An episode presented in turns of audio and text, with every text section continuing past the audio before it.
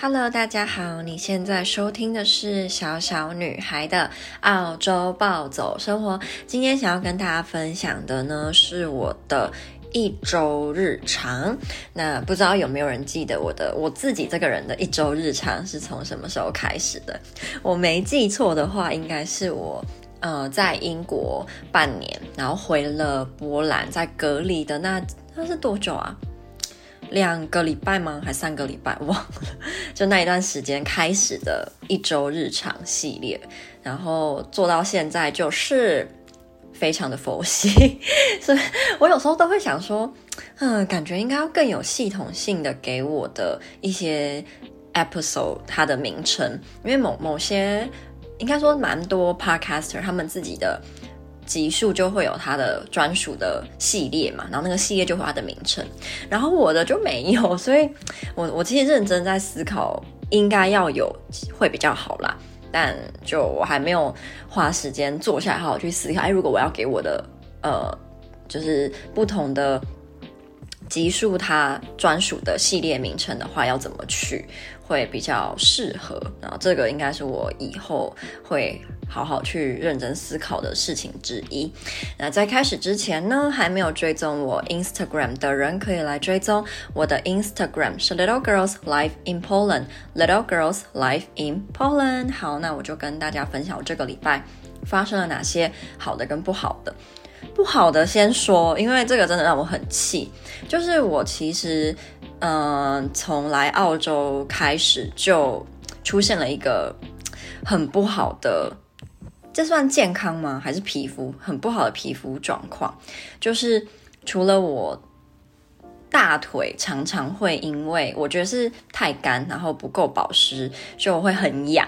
然后我之前刚来的时候，就是有时候睡觉的时候就会自己去抓，你是没有意识就自己去抓，然后白天起来可能就会就是一大片破皮，或是还会流血，然后。到最近，我不确定是不是因为我做这件事情，就是我乳液是一定会擦的。然后我来澳洲之后，我就很喜欢用这个牌子的中文应该是艾维诺，然后在台湾也蛮常看到。可是我记得它在台湾的价钱不是特别的便宜，就是我自己以前会买不下去，可是在这边我就买得下去。它有时候会半价，可能它五百五百那个叫什么五百梦的，就是只要。十几澳币，就它可能半价或者打折，我就觉得哎，很很 OK。可是，在台湾，我记得它小小一瓶就好几百块，我那时候就觉得太贵了，就不想买。然后在这边开始用了它一个系列，是叫呃什么一七呃，它说改善。Dry and itchy skin 应该是这个，我就是都买这个系列，然后我觉得很好用，然后它的味道也是很舒服的，就基本上没什么味道，可是就不会就不会给你一种被香精刺激的感觉，因为有时候鼻子比较敏感，然后香味太重，你也会不舒服嘛，但它就不会给我就是味道上面的刺激，所以我就很喜欢。好，那我我觉得我做对的事情是什么呢？就是。因为在澳洲晚上可能会很冷，尤其是我房间真的是冷到爆。就我家是，就是我不知道为什么我们家可以这么冷。无论是现在外面是不是三十几度，我家都觉得就是冷飕飕，然后是没有开空调的。对我来说是好的，因为我喜欢冷一点，而且比较好睡嘛。只是就。晚上睡觉有一个缺点是，如果我今天穿的比较厚再睡，然后你可能因为被子闷着久了，温度也比较高，那我觉得温度一高，皮肤也比较容易会痒。所以我后来实施的策略就是，我晚上会只穿就是短裤，然后跟比较厚的袜子，或是直接穿短裤也不穿厚袜子，然后这样就会下半身会比较温度比较低嘛。那就算晚上你可能睡久，温度升高，也不会因为就是一下太热，然后你就皮肤会痒。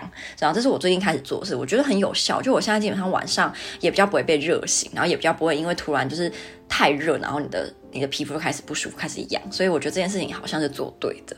然后我之前蛮久以前，应该是我高中的时候看一篇文章，我到现在还不是确还是不确定那篇文章到底是有没有科学根据。他就说，如果你今天下半身比较温度比较低，你又睡得比较好，所以有时候如果你觉得你睡不着，你可以把你一只脚伸到棉被外面，让它冷一点，就会比较睡得好。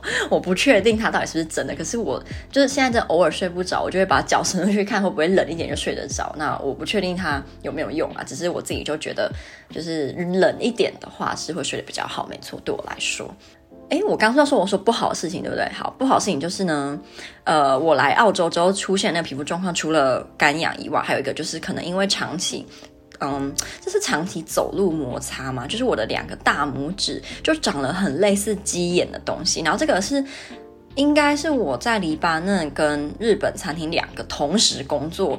一阵子之后就出现了，然后这个他很讨厌，是我记得我当初是走路的时候会痛，就你那个地方会痛，然后到后来是不痛了，可是就很丑，然后我自己蛮不能接受的，所以我就蛮想要就是把它解决，然后我后来自己就好像不不可以这样，因为你应该要给医生处理比较好，就是我自己就用指甲指甲剪呢去试图把它硬化的皮肤抠掉，然后我那时候真的有成功抠掉蛮多的，然后我就要又去我。日本同事的美甲店，请他帮我做足部护理的时候，他因为他有类似强迫症，所以他看到我呢，他就很兴奋，他就觉得哇，他今天可以就是好好的把他强迫症的性格呢，就是展现的一一览无遗，就不用不同的美甲的机器在钻我那个洞，然后他钻到某个程度的时候会有一点点痛，因为毕竟他可能是要把我那个皮。弄掉，然后有时候你可能太深，就是会伤害到真正好的皮肤的话，那就会痛。所以就是他也会问我说：“哎，会不会痛什么？”那偶尔真的有一点痛。然后那时候他就真的帮我钻了两个洞出来。然后后来就有比较比较小，可是我。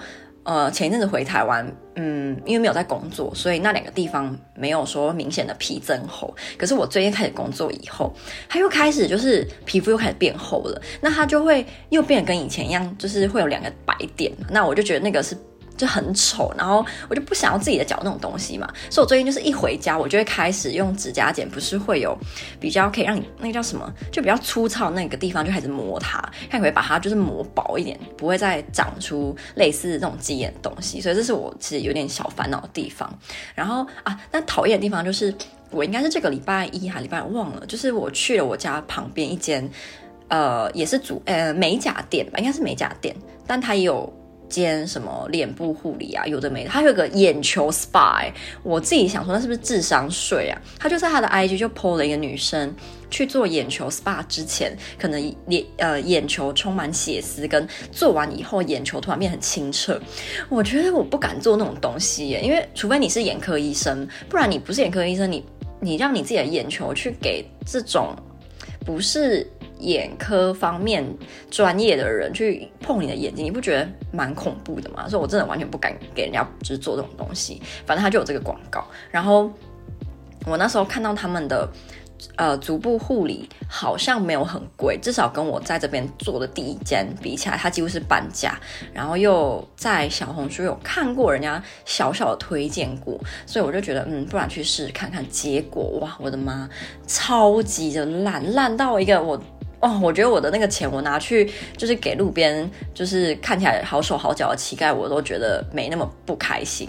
那他不好的地方在哪呢？就是帮我施作那个人，他超级的粗鲁，他真的粗鲁到我在想说，我的脚是不是跟你有仇吗？然后他有一个很夸张的地方，就是一般来说，你去做那种深层足部护理，那他通常会帮你修指甲嘛，然后也会看到你上面如果有一些。指甲油或是一些硬甲油会帮你把它卸掉。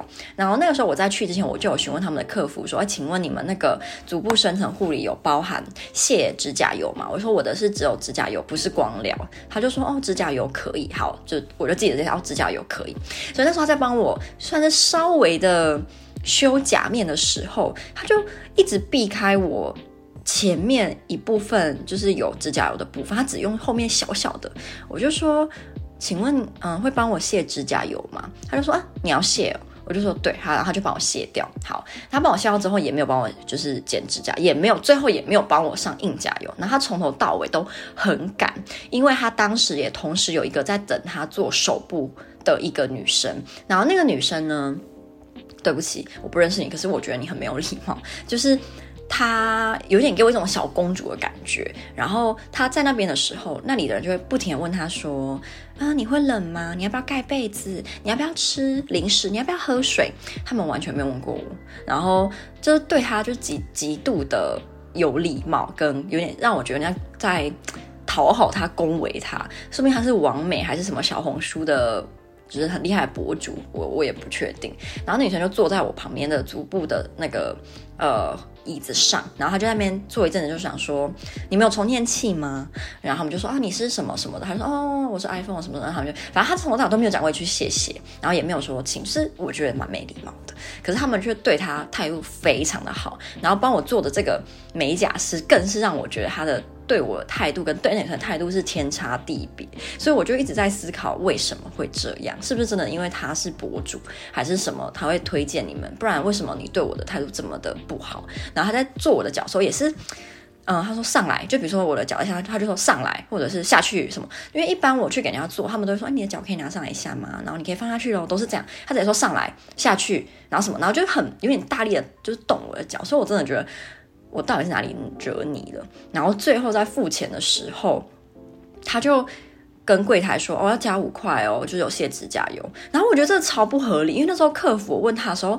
他就他也没有讲啊，他就哦，卸甲油可以，然后我就觉得有一点点被欺骗的感觉，所以如果下次我就知道了，就我一定要先问说，可以卸指甲油吗？要多钱吗？就不是像这次，就是他那个回答会让我以为是哦，你单纯卸指甲油，而且不是光疗的，但是可以不用钱，因为一般来说那种深层足部都会包含这种很基本的东西啊，所以我就觉得这间真的是烂到一个极点，就是如果你今天在墨尔本，然后你也对这方面有需求，无论是美甲还是什么足部保养，你来私讯我，我一定要跟你说，不要来这家，不要浪费。你的钱真的不要去。好，然后第二个最近发生的事情，然后是让我开开心的呢，就是嗯，我这个礼拜应该是礼拜二，林来我家，然后因为我们就录那个新的 podcast 嘛，然后我们在录完之后，还一起学了怎么跳，就是 Flower 这首歌，然后我觉得超好，我觉得跟好朋友一起跳舞真的就是很棒，因为。